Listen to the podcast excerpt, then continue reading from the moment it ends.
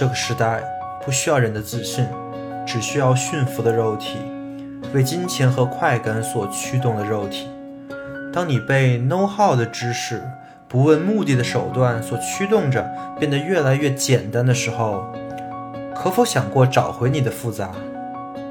维生素 E，二十世纪重要思想系列，帮你重构自己的复杂。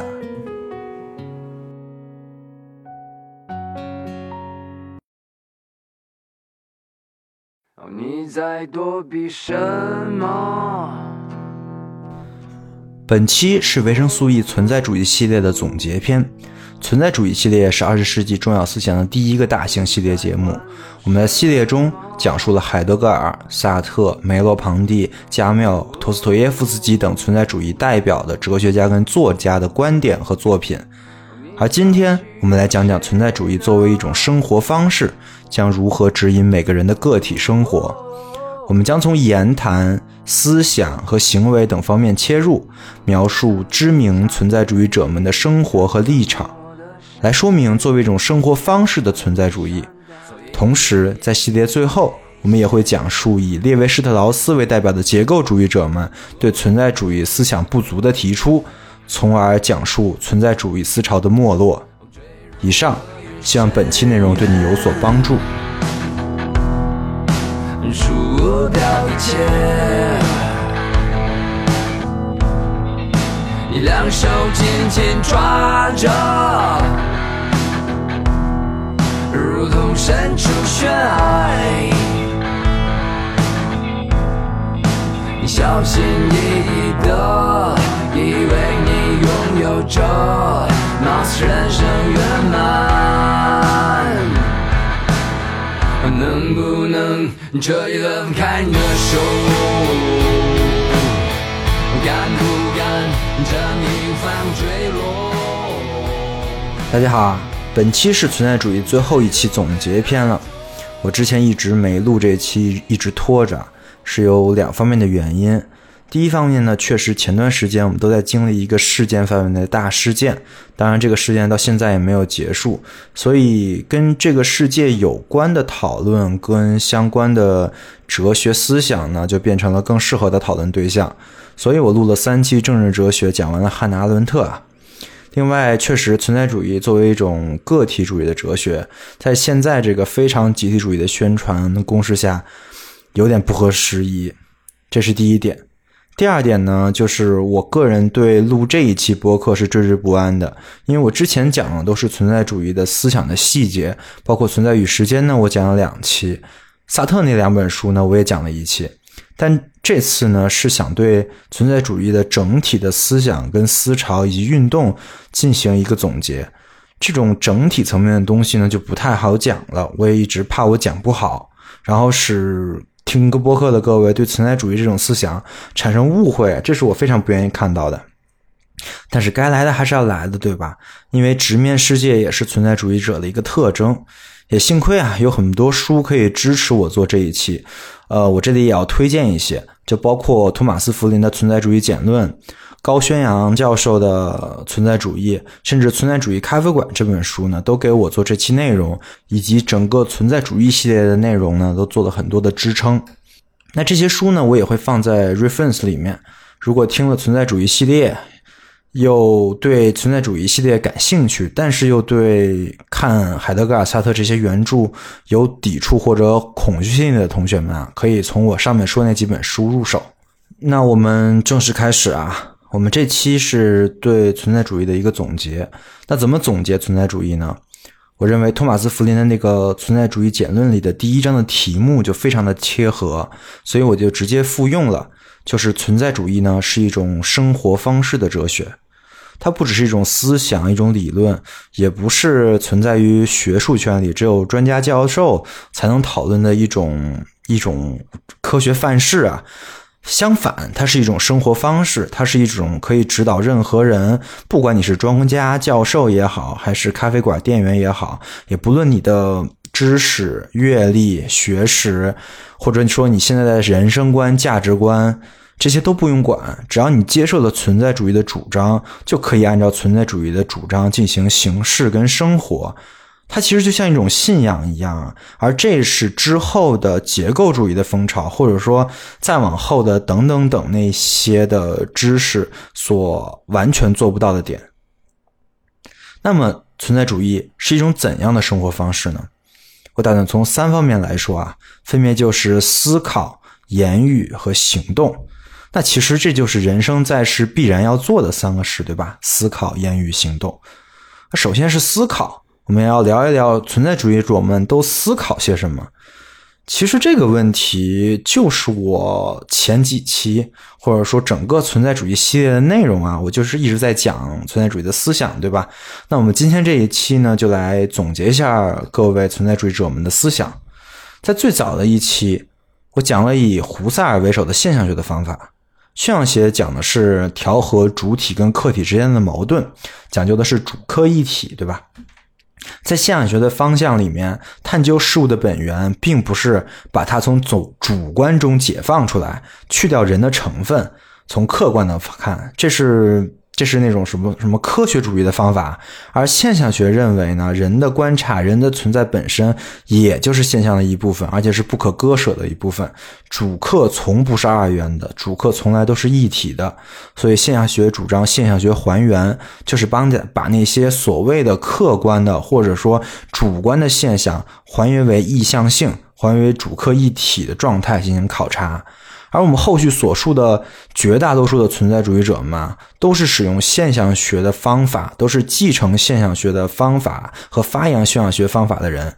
你看，不管是海德格尔、萨特还是梅洛庞蒂，都是在以自己的方式诠释着现象学以及现象学还原的意味。所以呢，存在主义者必然是相信一个既非唯物也非唯心的世界观的，而是一种。崭新的以现象为基础的进行还原的世界观来思考这个世界的。再后来呢，我们就讲了海德格尔，我们讲了两期啊，讲了海德格尔最著名的著作《存在与时间》。海德格尔是二十世纪最重要的哲学家，他的思想肯定也不只是在存在主义思想里体现，在结构主义甚至后现代的思潮里呢，海德格尔也都占据了很重要的地位。但是单从存在主义方面来说呢，海德格尔也有两个非常重要的论述，就是人生在世跟本真生存这两个论述，直接就启发了后面的存在主义哲学家。我们一个个说，首先是人生在世啊，海德格尔在海德格尔的话语体系里呢，就是人是一种特殊的、可以显现存在的存在者。是跟其他的存在者不同的一种存在者，但是呢，它也跟其他存在者是一样的，是被抛在这个世界上的，是在这个世界之中存在的。这就是人生在世，对吧？人生在世就免不了同世间万物打交道，操劳于物，操持于人，这就是海德格尔所述的人的现身情态。而只有研研究人生在世的结构呢，我们才能揭示人类最最古老那个哲学问题，就是存在是什么的问题。人呢是不可能离开这个复杂的世界而被单独讨论的，而这也就是海德尔海德格尔继承了胡塞尔的主客一体的视角而做的论述。在《存在与时间》的第二期，我们讲了海德格尔关于时间的论述。时间就是我们刚才所说的人生在世的一个基本结构，它是被海德格尔揭示并强调的结构。因为人呢是人的可能性的总和，而时间性则向人揭示了人的可能性。通过时间性向未来展开的可能性，才真正的能被人理解，从而存在本身才可被人理解。而向死而生，海德格尔推崇的这一种理解世界的方法，就是这么一种理解自身、理解存在的方式。通过向死而生，人才可以真正摆脱世间万物的迷惑，摆脱常人的枷锁，直面世界而生存。海德格尔对此称之为本真生存。《存在与时间》这本书本来是一本本体论的书，就是讨论存在是什么的书啊。但是通过讨论存在，海德格尔也显现出了人的特性、人的条件和人生于世他所推崇的生存方式。而后来呢，研究海德格尔的学生跟研究海德格尔的哲学家们。分别从各个角度来继承了海德格尔思想中的这种生存方式，逐渐把它演化成了存在主义一种生活方式的哲学。在这些人之中啊，萨特继承了海德格尔哲学中的可能性的那部分，他从这部分发展出了我们最常讲的那个存在主义的哲学。萨特通过可能性看到了人生在世的选择的重要。所谓存在先于本质，人的选择才决定了人的存在状态，才决定了人是谁。萨特悟到了这一点，从而举起了自由的大旗。在萨特的思想里啊，人的思维意识是虚无的，而正因为虚无，才是才是自由的。这种自由不因为人的其他因素的改变而改变，可以说是人的唯一本质。而自由是人不得不面对的。就算人希望抛弃自由、抛弃责任、躲藏起来，把自由的权利交给别人，最终还会是徒劳无功，因为最终自由总会重新找到主体。萨特持有的这种激进的但是积极的观点，成为了存在主义思想的主要核心。而萨特的好朋友同龄人加缪则继承了海德格尔的人生在世的哲学。人被抛入这个世界，不论这个世界是好是坏，是善是恶，是否有逻辑，人都生活在这个世界之中。人无法选择世界，但是人可以选择如何面对世界。加缪通过他的作品体现了荒诞世界的这个主题。这个世界是荒诞的、不可理解的、善恶不分的。但是即便如此，人在这个世界之中依然有选择的权利，理性的、平静的、不屈不挠的与这个荒诞世界进行抗争，才更加能显示出人的力量，显示出人性的可贵。不论是鼠疫、局外人，还是其他加缪的作品，都是一个理性的。内心强大的人面对一个荒诞的、不可理解的世界之时，所做出的可能是徒劳，但是永不停止的抗争。而这个精神内核也是存在主义整体思想里非常重要的一部分。而萨特的另外一个好友梅洛庞蒂则继承了海德格尔的复杂的论述。海德格尔分析了人生在世的行为跟结构，梅洛庞蒂则把人的结构聚焦在了人的身体和知觉层面，将现象学的还原变成了知觉的还原。梅洛庞蒂的哲学的特点是含混，因为的世界的复杂而含混，因为人类意识的复杂而含混，因为主体跟客体的边界不清而含混，而含混并不是逃避。含混是一种表达，是一种直面复杂性的表述，而这种表述也成为了一座桥，架在存在主义跟其他思想之间的桥，使存在主义之后的思想的发展成为了可能。除了这些，我主要讲的思想那以外啊，存在主义运动中还有大量的没有被我们播客提及的思想家和思想，包括萨特的终身伴侣波伏娃和他的女性主义思想，帮助女性改变自己的人生，追求自由，追求女性的另外一种可能性，就是真实性。也包括了欧文·亚龙，哎，这个人好像很火呀，好像大家都知道一些，是做心理学的，他是存在主义心理学的继承者，运用存在主义关于自由、选择、为这些方面的论述来解释和理解心理学。存在主呃存在主义自然也极大的影响了心理学的进程，以存在主义为基础的方法和理论也经常被用于心理治疗跟精神分析。那存在主义究竟是一种什么样的思潮呢？通过上述的那些对思想的论述，我们可以用归纳法呀来总结出以下几点模糊含混的，但是又有意义的存在主义思想框架。这是我个人的一个总结啊。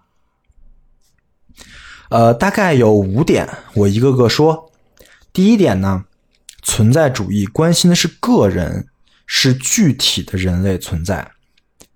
这是存在主义中所留存的现象学观点所影响的，因为存在主义者们认为人的存在是不同于其他事物的存在的，其他的事物是实体啊，它是什么就是什么，但是作为人，每个人都是不同的。当然，这个不同，每个思想家都有自己的诠释啊，当然这一点也没有任何问题。但这就把存在主义跟很多其他的学说流派就区分开了。就比如说。呃，社会生物学啊，它就是把人看成了一种高级的动物，对吧？它其实是通过研究，比如说黑猩猩的社会模式啊、行为模式来反观人的，这是社会生物学啊。或者说，直接把人进行三六九等分类的，那是种族主义，对吧？这些思想其实从内核里就跟存在主义是冲突的呀。同时呢。把人还原到每个人，还原到个体的思想呢，自然也和那些所谓的集体主义的宏大叙事冲突。说到集体主义，哎，这还有一个很有意思的小知识跟大家分享一下，就这个词儿啊，集体主义是斯大林创造的。集体主义是斯是斯大林在一九三四年的七月份同英国的作家维尔斯的谈话中所明确出来的，它并不是马克思、恩格斯或者列宁的观点啊。而斯大林这个人，我也就不多说了。呃，不了解的话，可以去听一下《极权主义的起源》那一期的播客啊。总之，这不是什么好人啊。而且，你想，就就这样的一个人，他既不是哲学家，又不是什么好人的一个人，说出来一个观念，也就不要咱们再经常使用了，对吧？所以说啊，存在主义是反对那种集体的。动不动就表述全部人的那种论述，就比如说，如果有人说天天就这么说，说我们中国人怎么怎么怎么样，或者说你们中国人怎么怎么怎么样啊。那作为一个存在主义者来说，那就会不以为然啊，因为就是中国这个概念啊，在存在主义者看来，它不能概括每个中国个体的性质。那这样的表述呢，肯定也是空洞的，忽略了每个人的个殊性的，自然也是存在主义者需要避免去讲的一些叙事。这是第一点。第二点就是存在主义的核心的议题是自由。人是不同于其他事物的存在，这就是因为人的自由性。当然啊，自由这个概念在每个存在主义的哲学家思想下的不同视角下，肯定都有着不同的诠释啊。比如说，海德格尔那里就是可能性，在萨特那里就是一种绝对的、无法逃避的一种人的状态，而到了梅洛庞蒂那里呢，就是身体图式。但不管是哪种存在主义的思想，自由，人的自由都是人的前提，人的条件，人之为人的基础。这就将存在主义思想跟其他的各种各样的决定论分开了。所谓决定论，就代表着人的行为并不是由人的自由意志的结果而驱使的，而是由各种各样的外界因素所决定的，对吧？就比如说历史决定论，那就是历史是所谓的客观的，是会有一个发展方向的，不管人怎么想怎么做。在历史呢，它都会去找朝着一个决定好的客观的方向去发展。那人在里面呢，其实没有什么用啊，他可能呃会给历史造成一些麻烦，但是最终历史它会还是会往往一个方向发展的。我们现在就是在接受的这样的教育，对吧？但是如果接受现象学的观点来看啊，就根本没有什么所谓的客观。再比如说像弗洛伊德那套精神分析啊。或者说，很多的精神分析理论都将人做决定的原因归结为人小时候或者说什么时候呃的一个什么样的因素，就比如说什么原生家庭之类的呀。就这些所谓的心理学理论，存在主义者肯定是嗤之以鼻的，就是因为这些理论它否定了人的自由，自然也否定了自由意志。你想啊，就比如说你要是做了什么什么什么决定。是你小时候的一个什么什么什么事儿决定的，那你还有啥自由意志，对吧？那你不就是个感知机吗？对了，如果不知道感知机是什么，可以去听一下思维方式的人工智能那一期啊。所以，存在主义的核心议题呢是自由。那从这一点衍生的，就到了我们要论述的第三点了，就是自由就意味着责任。因为人是自由的，那人就必须要为自己的所作所为负责，对吧？那相反而言，如果人不是自由的，那其实犯的任何的错都不是这个人的错啊，那都是世界的错。就比如说，假设啊，人真的是因为小时候的经历决定了他长大后的行为，那其实不怪他呀。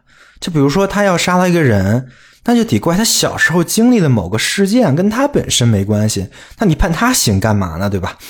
那再进一步说，他小时候碰到那个事件的加害者，他也是无辜的，对吧？他做的那个事件也不是他想干的，而是他小时候的那个某个因素决定的。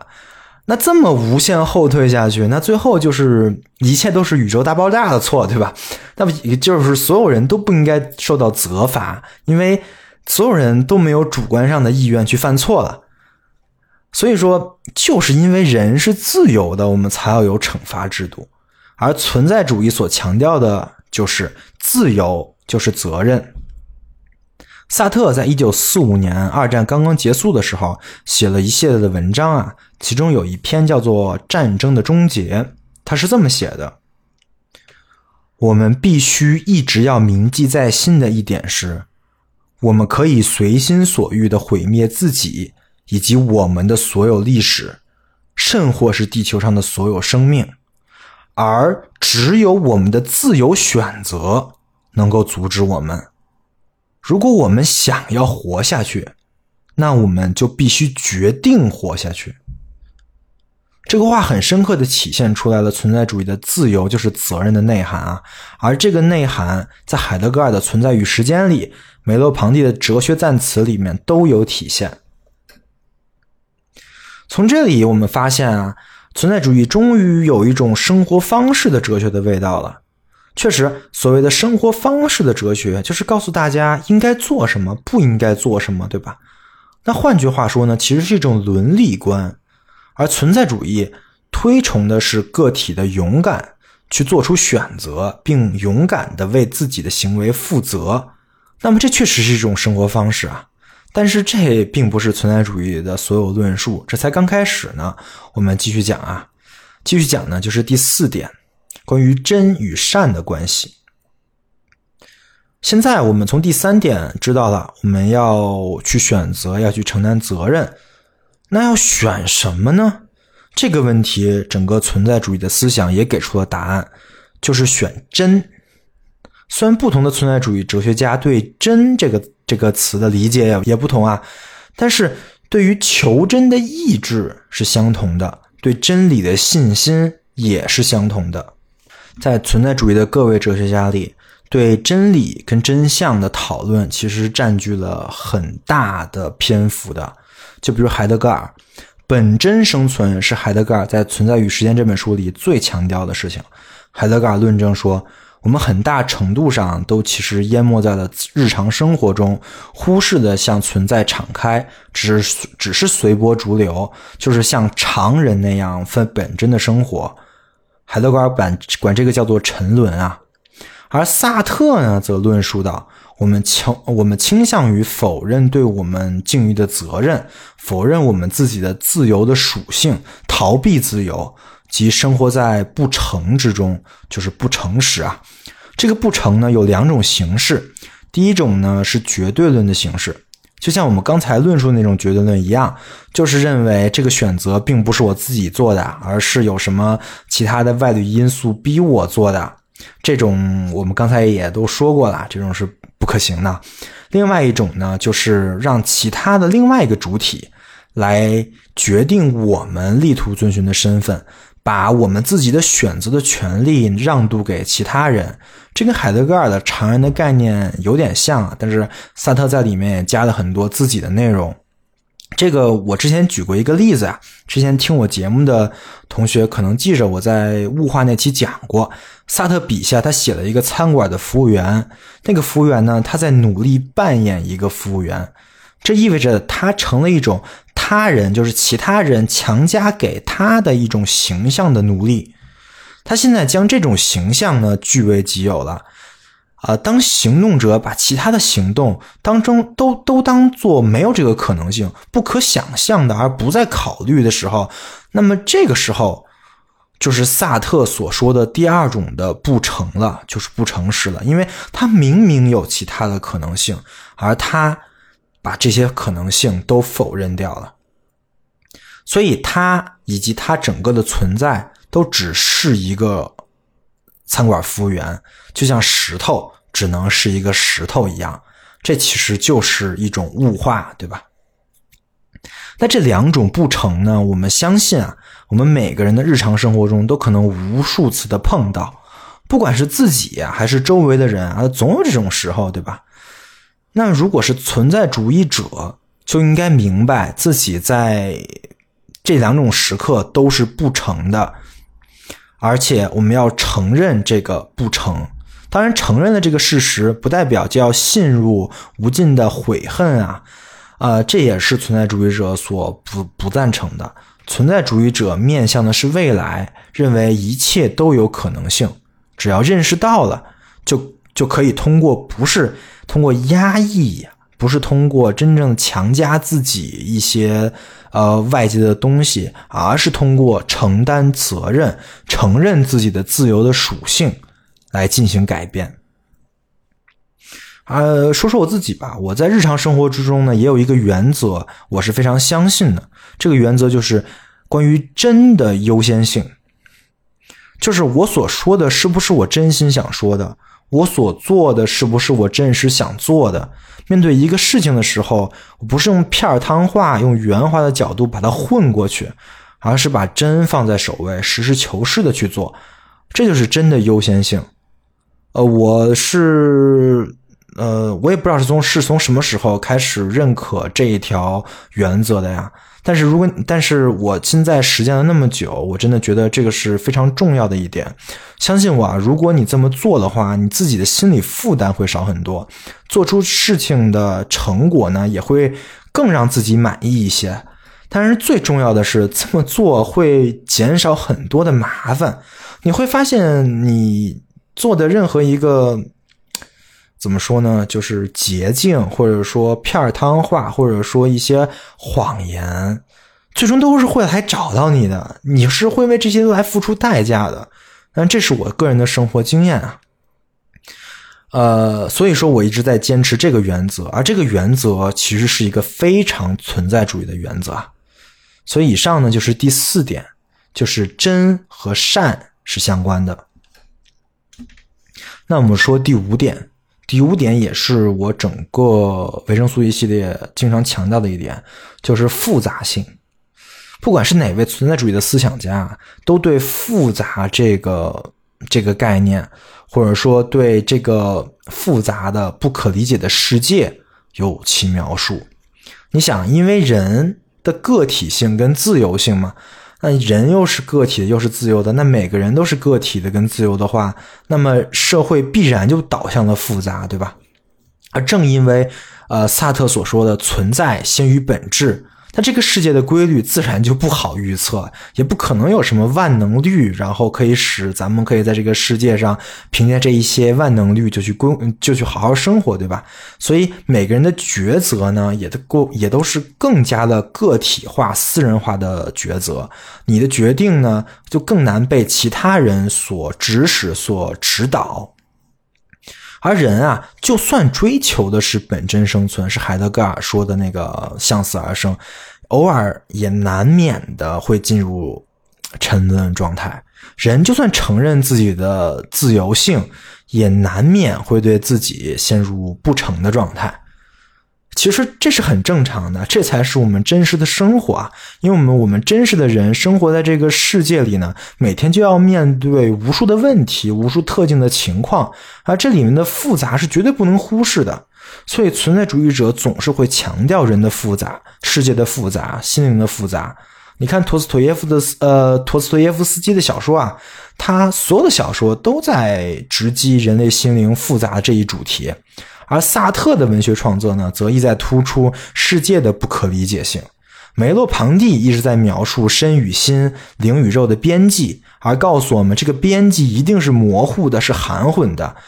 而就是因为了解这些事情的复杂，存在主义者才不会对每个人的具体生活提出一些简单的指导原则。相反，他们会描述生活中经验本身的样子，通过描述自己的经验。通过描述自己的感受，自己在做了什么，会达到什么东西呢？使其他人，使人们达到一个真的理解，唤醒所有人去过一个更加真实的生活。好的，这就是我总结的存在主义的五点了。呃，我总结一下：首先呢，存在主义是一种个体主义的哲学，它的核心论点和它所关心的对象呢，都是个人，是具体的人类存在。其次呢，存在主义的核心的议题是自由，是每个人的自由。正因为自由，人类是不同于其他事物的存在。而从自由衍生的呢，就是责任。因为人是自由的，所以人要为自己的所作所为负责。这也是存在主义所最鼓吹的，或者说最强调的，就是人的自由跟人的责任。再次，存在主义告诉我们，选择真就是选择善。最后，存在主义告诉我们，这个世界的复杂，有有不同的存在主义学家又通过不同的角度来论述了这个世界的复杂。我想通过这个总结呢，各位同学也可以大概的了解存在主义的整个的思想，从整体而言是一个什么样的思想潮流。如果说存在主义是一种信仰的话，那么这个信仰到底有着什么样的精神内核？以上就是我想说的关于思想的部分。说完了存在主义的思想呢，我们来聊一聊存在主义的言谈。看看存在主义的思想是如何指导这些存在主义者们进行言谈的。存在主义哲学家们都有一个共同特点啊，就是对现实的不满跟批判。存在主义可以说是批判哲学的土壤。自尼采开始喊出了“上帝死了”这句话的时候，他就打开了，他就打响了现代批判哲学的第一枪啊。啊，枪口直指的就是启蒙运动之后的虚无主义。这个我在虚无主义那期也讲了。自尼采之后，海德格尔对技术的批判，萨特对法国政府制度以及战争的批判，波伏娃对女性成为社会他者的揭示，对父权社会的批判，这些人的影响力一直持续到了现代啊。而和何何冰老师说的那个屁话完全不同的是。批判啊，其实是一种站在权力的对面，站在社会大多数的对面的一个行为，是一个需要巨大勇气跟决心的行为。在皇帝的新装里，揭穿皇帝新装的使命被赋予在了一个不经世事的小男孩身上。这是因为什么呢？是因为揭穿皇帝新装的这个行为啊，对任何一个在世生存的人而言。都是需要承担巨大的风险跟责任的，而承担责任就是存在主义的一个精神核心，对吧？所以说，批判绝对不可能是一个软弱者的行为，而存在主义者也绝对不可能是软弱的。关于这一点，汉娜·阿伦特就是例子啊。我在呃政治哲学那一期讲了，汉娜·阿伦特是一个犹太人啊，但是他在。呃，耶路撒冷对埃希曼的那个报告里，直面了犹太整个族群的黑暗面。他指出了犹太人的本质问题，以及因为犹太人自己的问题而导致的巨大的悲剧的发生。这个批判带来了巨大的社会效应啊！一时间，汉娜·阿伦特的名声狼藉，甚至被冠以了犹太奸细、精神雅利安人。甚至是纳粹主义的名声啊，而且数次受到死亡威胁，连学校都考虑让他回去休息，去解聘他。但是汉娜·阿伦特从来没想过撤稿或者道歉，反而一而再、再而三的为自己所认为的真相站台。而最终，我们也知道了他的思想跟理论被全世界最后广泛的认可。而我认为这一切，他所做的这一切啊，跟他是海德格尔的学生，继承了存在主义思想和理想，有着巨大的关系。这就是我想说的，就是存在主义者一定是会对这个社会的不公，会对这个社会的问题直接指出来，并且进行批判的。但除了呃，进行批批判这一个言语之外，存在主义者还在普遍的言说另外一个事儿，就是艺术。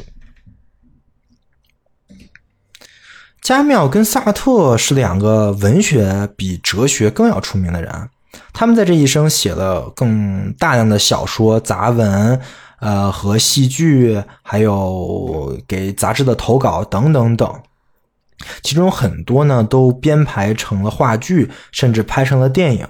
他们就在用文学艺术来诠释存在主义的思想。而海德格尔、梅洛庞蒂呢，也是不断的对艺术、诗与美学发表自己的观点。他们各自形成了一套自成体系的美学观念，而这套观念呢，也指导了无数的艺术作品的诞生，也为无数的艺术作品产生了诠释。那我们接下来就来讲讲存在主义对艺术跟美的论述。海德格尔在一九三五年写了一篇文章，叫做《艺术作品的起源》。他在里面指出啊，艺术作品是存在的真理的显示跟成名。作品开启和敞露的一个世界，这个世界呢，就是艺术作品产生的那个年代的人们生活于其中、寓于其中的。那个生活的世界以及对应的在者所遭遇的各种敞开状态，这个敞开的世界不是那种无根无基的虚幻缥缈的世界，而是以遮蔽的大地为基础。遮蔽的大地，这是一个比喻啊。海德格尔很喜欢用各种各样的这种隐喻，而遮蔽的大地就是非常著名的他说的关于艺术的一个。隐隐喻，大家可以自行体会一下这个意味。什么叫被遮蔽的大地呀？所以在海德格尔看来啊，任何的艺术作品都是由世界跟大地的对立和斗争所构成的。被遮蔽的大地离不开生活其上的那个世界的敞开跟成名，就正如敞开的世界也必须通过遮蔽的大地为其基础一样。而世界和大地的这种有血有肉的内在关系，就构成了艺术作品本身的生命力，贯穿于艺术作品的创作、存在和自我显示的过程的始终，构成了艺术作品的创作和被鉴赏过程中的一切矛盾因素的根源。我说的这些来阐释海德格尔的呃艺术思想啊，其实呢，我可以用。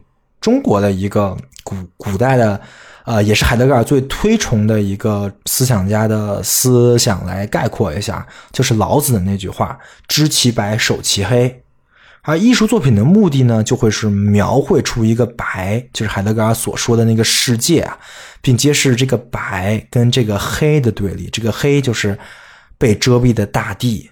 我不知道这么解释一下会不会更清楚啊？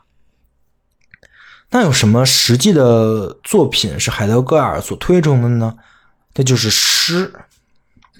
为什么？因为海德格尔是这么说的：语言是存在的家，人居住于语言之家中，而思想者和作诗者乃是这个家的看守者，他们的守卫。就其通过他们的言言说，将存在之敞开导向语言，并在语言中保存，乃是存在之敞开之实现。所以海德格尔非常推崇诗啊！你看啊，他说的呃思想者跟作诗者乃是这个家的看守者，那他是思想者对吧？那就是剩剩下的就是作诗者了啊。啊，他非常推崇有一个作家叫做赫尔德林。当然，我水平有限，我看了赫尔德林的诗，不太能欣赏。但是，我觉得作为一个存在主义者来说，会去多看看诗啊，会去主动感受一下海德格尔所述的那种世界跟大地之间的那个张力和语言是存在的家的这种感觉。这是海德格尔对文学的说法。那萨特呢？萨特其实是一个更加投身于艺术的人。那因为他本身就是作家，而且是呃诺贝尔奖级别的作家，对吧？他对文学跟艺术跟海德格尔会有一些不同的看法。他也写了一个长篇的连载来讲这个事情，名字就叫《什么是文学》。在这篇文章里，萨特是这么说的。首先呢，他论述了关于艺术的本质与动机。他说，艺术创作的主要动机之一，在于我们想，我们需要感到自己对于这个世界而言呢是本质性的。萨特说啊，我揭示了田野或海洋这一样貌，或者一个面部表情。如果我把它们固定在画布或者文字里。把它们的之间的关系变得紧凑，在原先没有秩序的地方引入了秩序，并把精神的统一性加给了事物的多样性。那我就意识到了，是我自己产生了他们，也就是说，我感到自己对于我的创造物而言是本质性的。这也就是说啊，萨特认为。艺术作品呢，就是揭示自己在世界之中存在，在世界之中在场的一种行为。哎，说到这儿啊，我推荐一下仲青老师最近所出的那个讲医院艺术的播客啊。这个播客取的名字就非常的妙，叫“不在场”。好，那我们回来继续说啊。进而，萨特认为。艺术创作呢，是一个属我的，就是属于自己的创作啊，从来不是一个客观的、一个揭示客观的创作。他说：“如果我们的创造冲动是来自于我们内心的最深处，那么我们在我们自己的作品之中所能找到的，永远只是我们自己，是我们自己所发明的，同时又是我们据以判断作品的那些规则。”这就是说，当我们所从事的工作是一种发自内心的、纯然的创造性的活动时，它是有别于那种纯粹呃追寻现有的传统规则的劳动的。我们在作品里认出来的是我们自己主观的创造的历史，我们自己创造的爱情跟我们自己的欢乐。由此可见，正是由于我们自己，而不是别人。把欢乐和爱情倾注在作品里面。由于我们自己太了解我们熟悉的生产跟我们自己的作品的那些方式了，我们在画布或者说呃纸上取得的成果，对于我们来说呢，永远不会是客观的。而那些方式也始终是某些主观杜撰出来的东西，他们就是我们自己，是我们的灵感。跟我们皎洁的浓缩品，甚至当我们试图去自觉的感受到我们自自己作品的时候，我们仍免不了在创造它。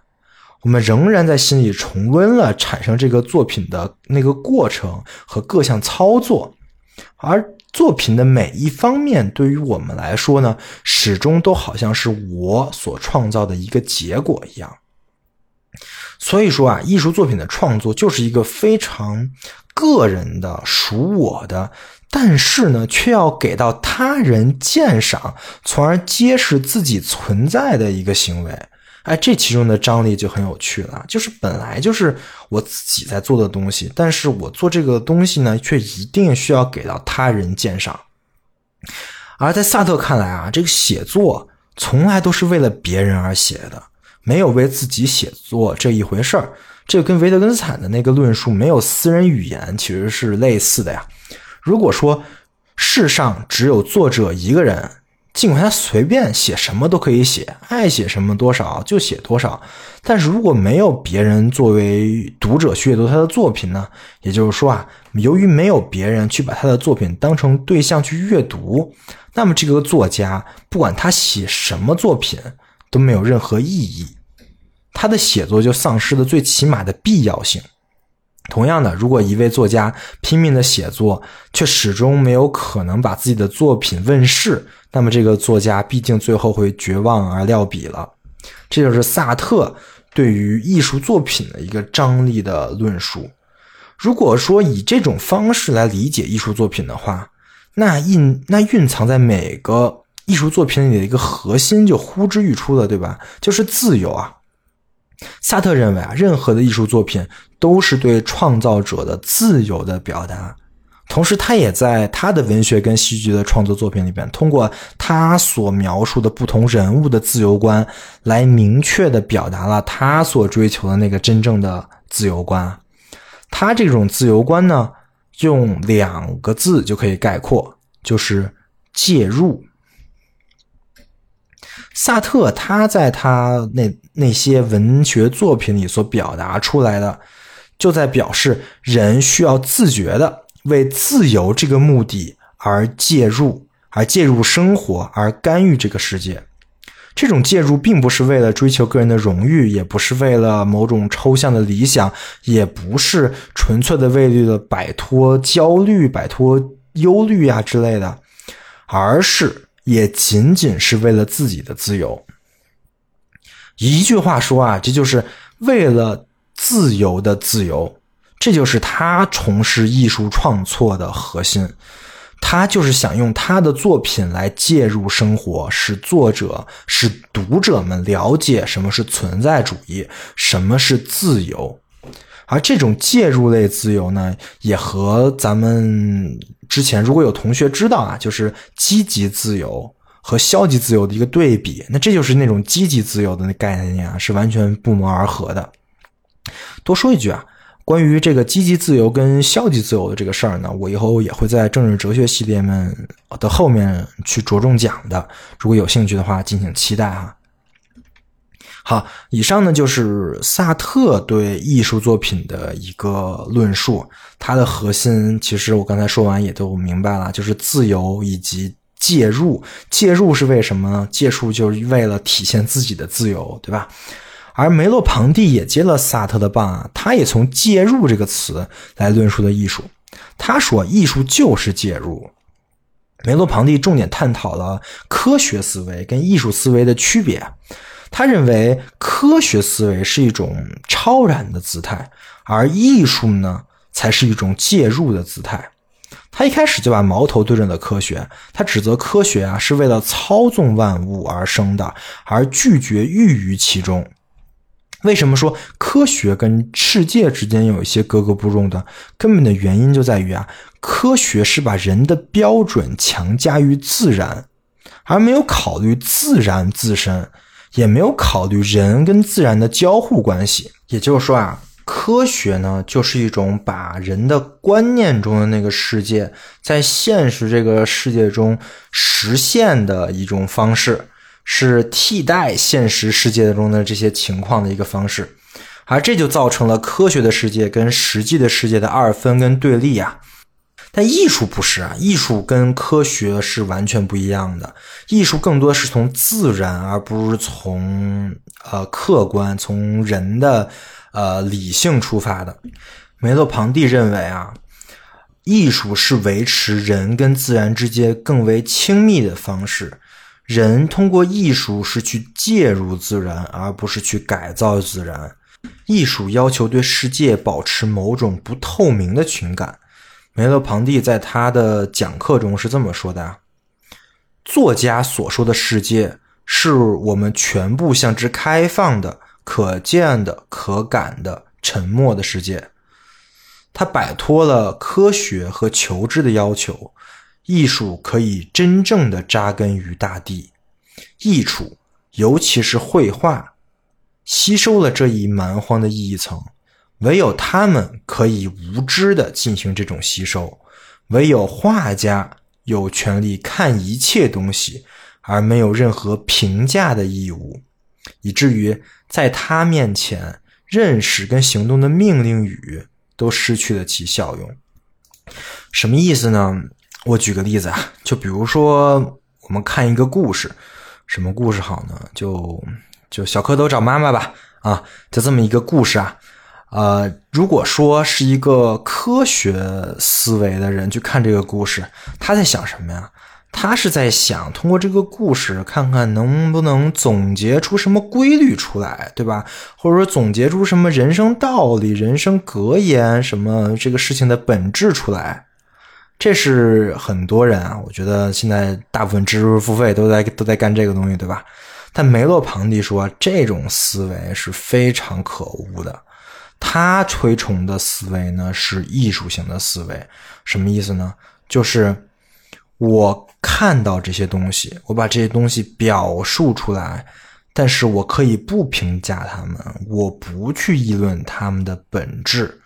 我只是无知的进行这个事情的吸收。如果是一个画家的话，他可以把这个故事以他的视角用一幅画来呈现；如果是一个作家的话，可以把这个故事你在他的加工之下来写出一篇文章。如果是一个嗯，怎么说呢？导演的话，自然也可以拍成一个电影，但他不会去告诉你，我们从这个故事里总结出了一二三条，这就太蠢了，对吧？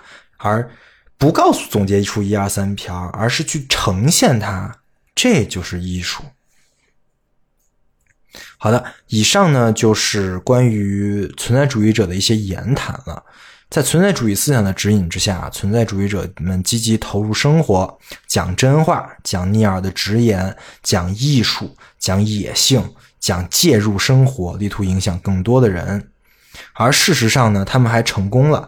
存在主义者们在二十世纪的五十到六十年代，通过他们的言语跟行动，确实影响了全世界。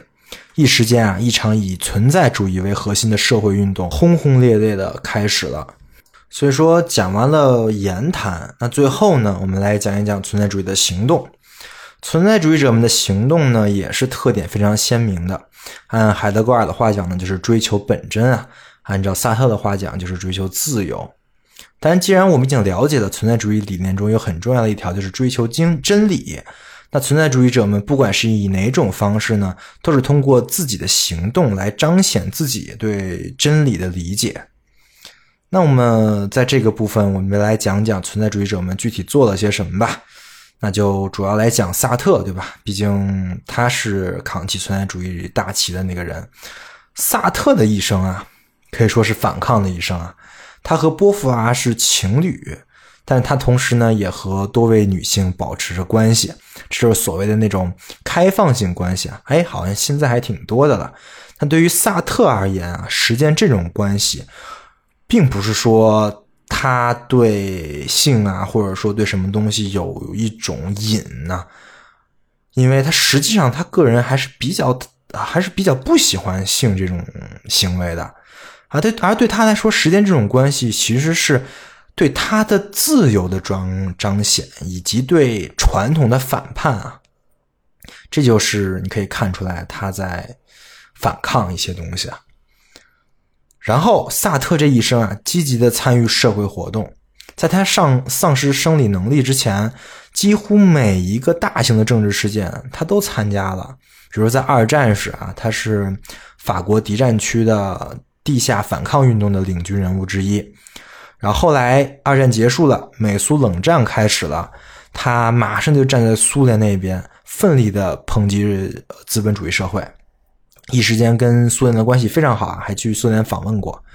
而在苏联入侵匈牙利的那个时候，萨特立刻反水，抨击苏联的行为，与匈牙利人民站在一起。那越南战争开始的时候呢，他又举起了反美的大旗，坚定的反战啊，并且以执行主席的身份参加了一个审判美国在越南战争的罪行的一个法庭。哎，还挺有意思的。而后来。苏联日入侵了捷克斯洛伐克，萨特马上发表谈话，称苏联人为战犯，彻底断绝与苏联的一切关系，并创作了大量的作品来支持捷克人民。一时间，在捷克人民的呃之间的威望也非常高，得到大量的欢呼啊！这是萨特参与国际政治。那同时，他对法国的政治呢也不闲着。他一方面经常的指点江山，在杂志上发表批判法国时政的文章。另外一方面呢，还抵制法国发起的各类的呃事件，就包括对阿尔及利亚的战争啊。所以说，在那段时期啊，叛徒、法国的敌人这类攻击他的话，经常在法国席卷而来啊。甚至法国的老兵们还上街游行，高呼“杀死萨特”这种话都喊得出来。所以说，他这个人啊，也无数次的受到了死亡威胁。甚至还有一些暗杀行动，差一点儿就成功了。但即使是这样，萨特也依然持续发声，表达自己的观点。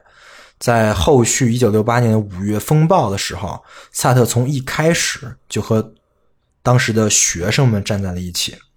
维生素 E 小程序《二十世纪重要思想》有一个封面啊，那个封面就是萨特跟福柯在五月风暴中同学生站在一起的一张照片，是张非常珍贵的照片。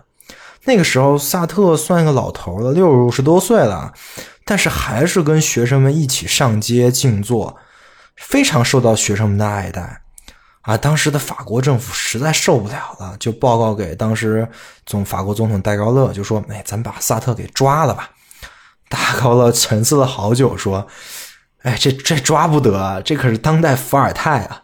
你敢抓伏尔泰吗？”所以说，萨特的这些。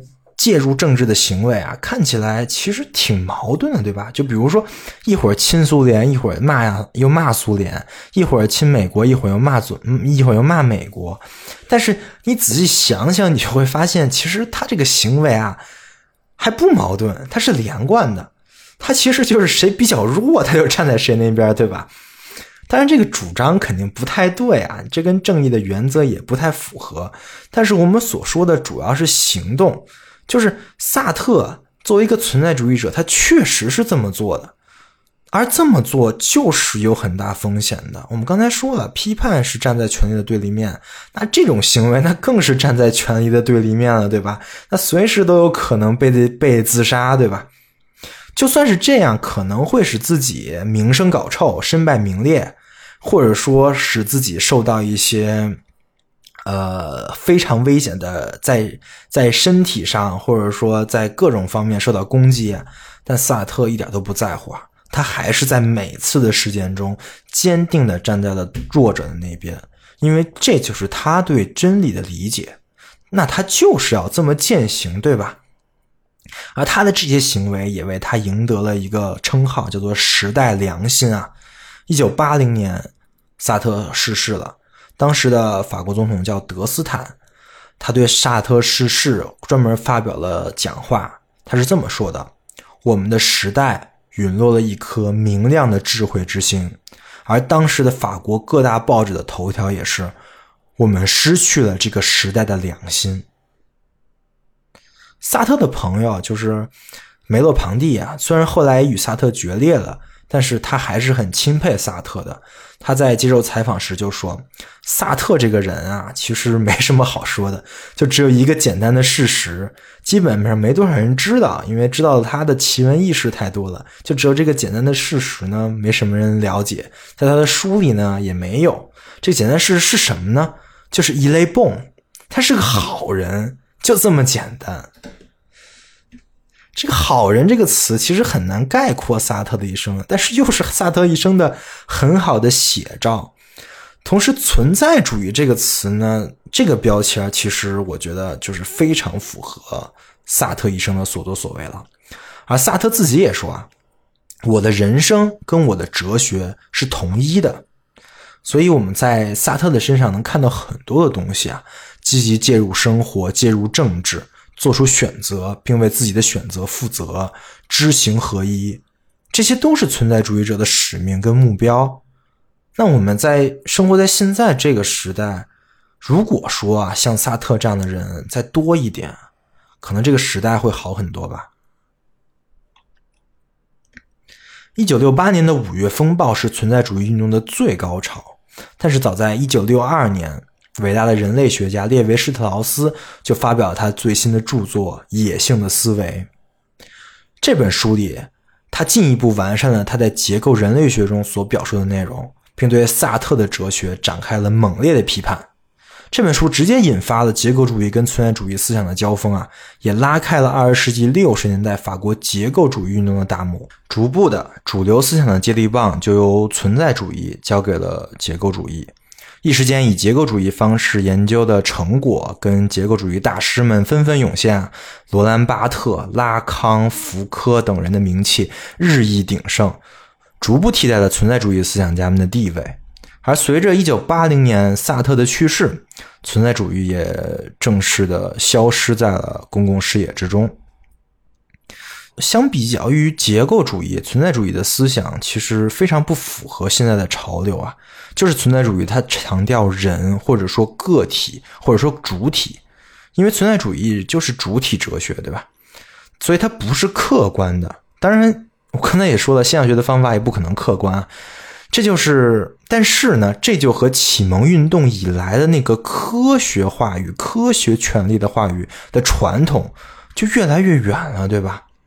同时啊，正如列维施特劳斯嘲嘲笑存在主义的那样，就是他是列维施特劳斯说啊，存在主义是咖啡店员的哲学，就是他的思想内涵相对简单啊。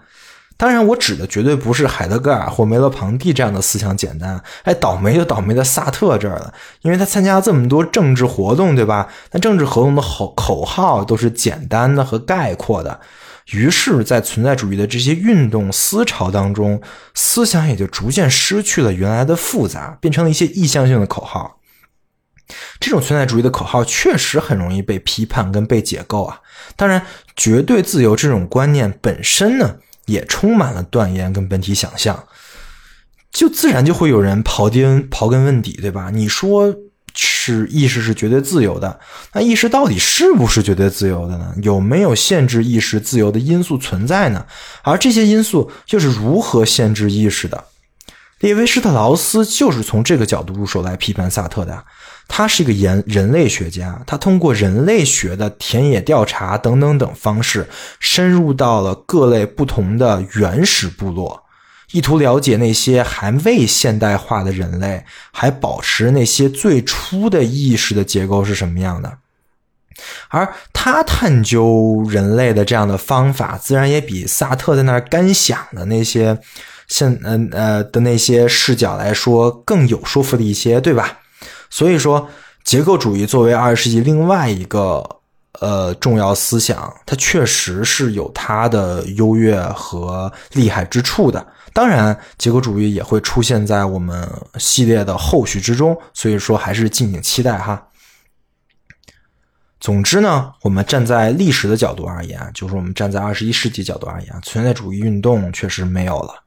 但是，存在主义者他不是从事艺术嘛？他不是从事言说嘛，而艺术跟言说则是介入了我们的每个人的生活，所以就是让夏，所以说就像萨特所说的那样啊，我们真的是受到了存在主义的思想的影响，存在主义的思想与其说消失，倒不如说已经或多或少的融入了现代的价值观里面了。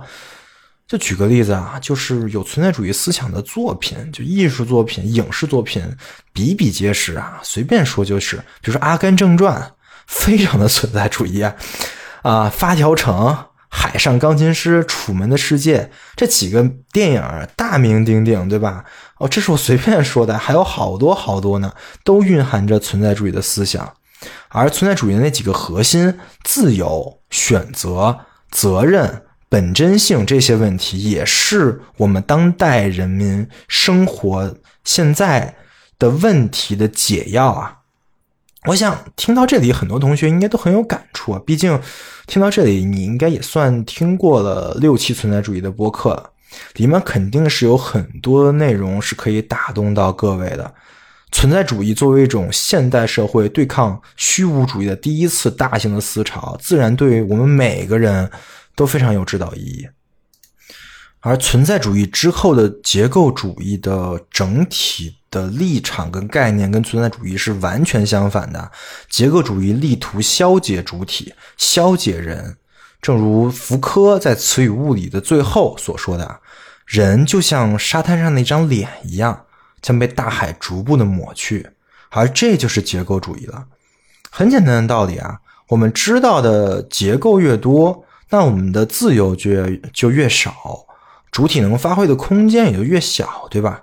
就假设呀，如果我们把意识的所有奥秘都发现了，那其实人就是机械论的人了，自然自由意志也就没有了。当然，我在思维方式那期就讲过了，因为复杂系统等等等的原因啊，呃，这个事情不会发生。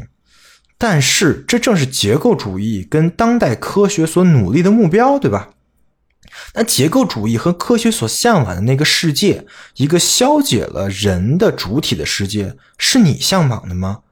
相对而言啊，我个人还是更喜欢生活在海德格尔跟萨特所承诺的那个世界里。在这个世界里，没有简单的万能的方法，没有必须遵守的结构。人生于世呢，就是要不断的选择，不断的承担责任，不断的向前看，看到自己的可能性。并努力的实现它，不断的介入世界，介入政治，向死而生。最后，别忘了海德格尔的那句话：“你如何领悟存在？便如何存在？好的，以上就是本期维生素 E 了，真的很不容易啊！我完结了存在主义的系列，呃，各位同学觉得讲的如何呢？这期的最后，我也给大家讲一下维生素 E 接下来的内容规划。其实我在之前讨论群里做过投票，所以就以投票结果为准了。呃，所以说，如果你也如果你也想对维生素 E 的内容跟以后的走向发表一些意见，也可以在讨论群里进行发表跟投票啊。总之，下一期呢是将是我构思了很久的一类呃一期常识类节目，讲的是关于钱的常识。我作为一个在生活中经常跟钱打交道的产品经理啊，这个话题也算是我的本行。这期节目我将以直播的形式开展。如果说想要参加这期直播互动的话，可添加维生素 E 小助手的微信，说钱的常识即可进组。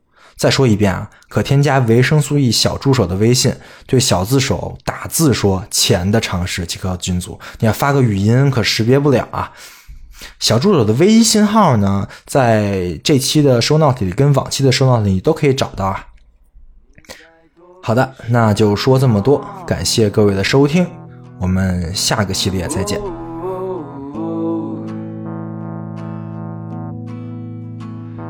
在挽留什么？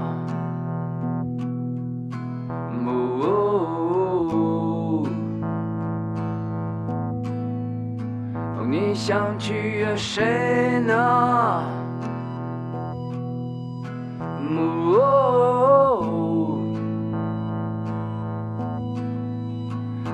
曾经下跪这冷漠的世界，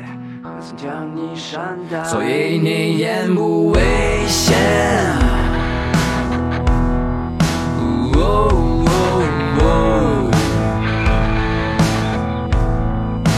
坠入厄运深渊，输掉一切。你两手紧紧抓着，身处悬崖。你小心翼翼的，以为你拥有着，貌似人生圆满。能不能这一轮开你的手？敢不敢这命犯坠落，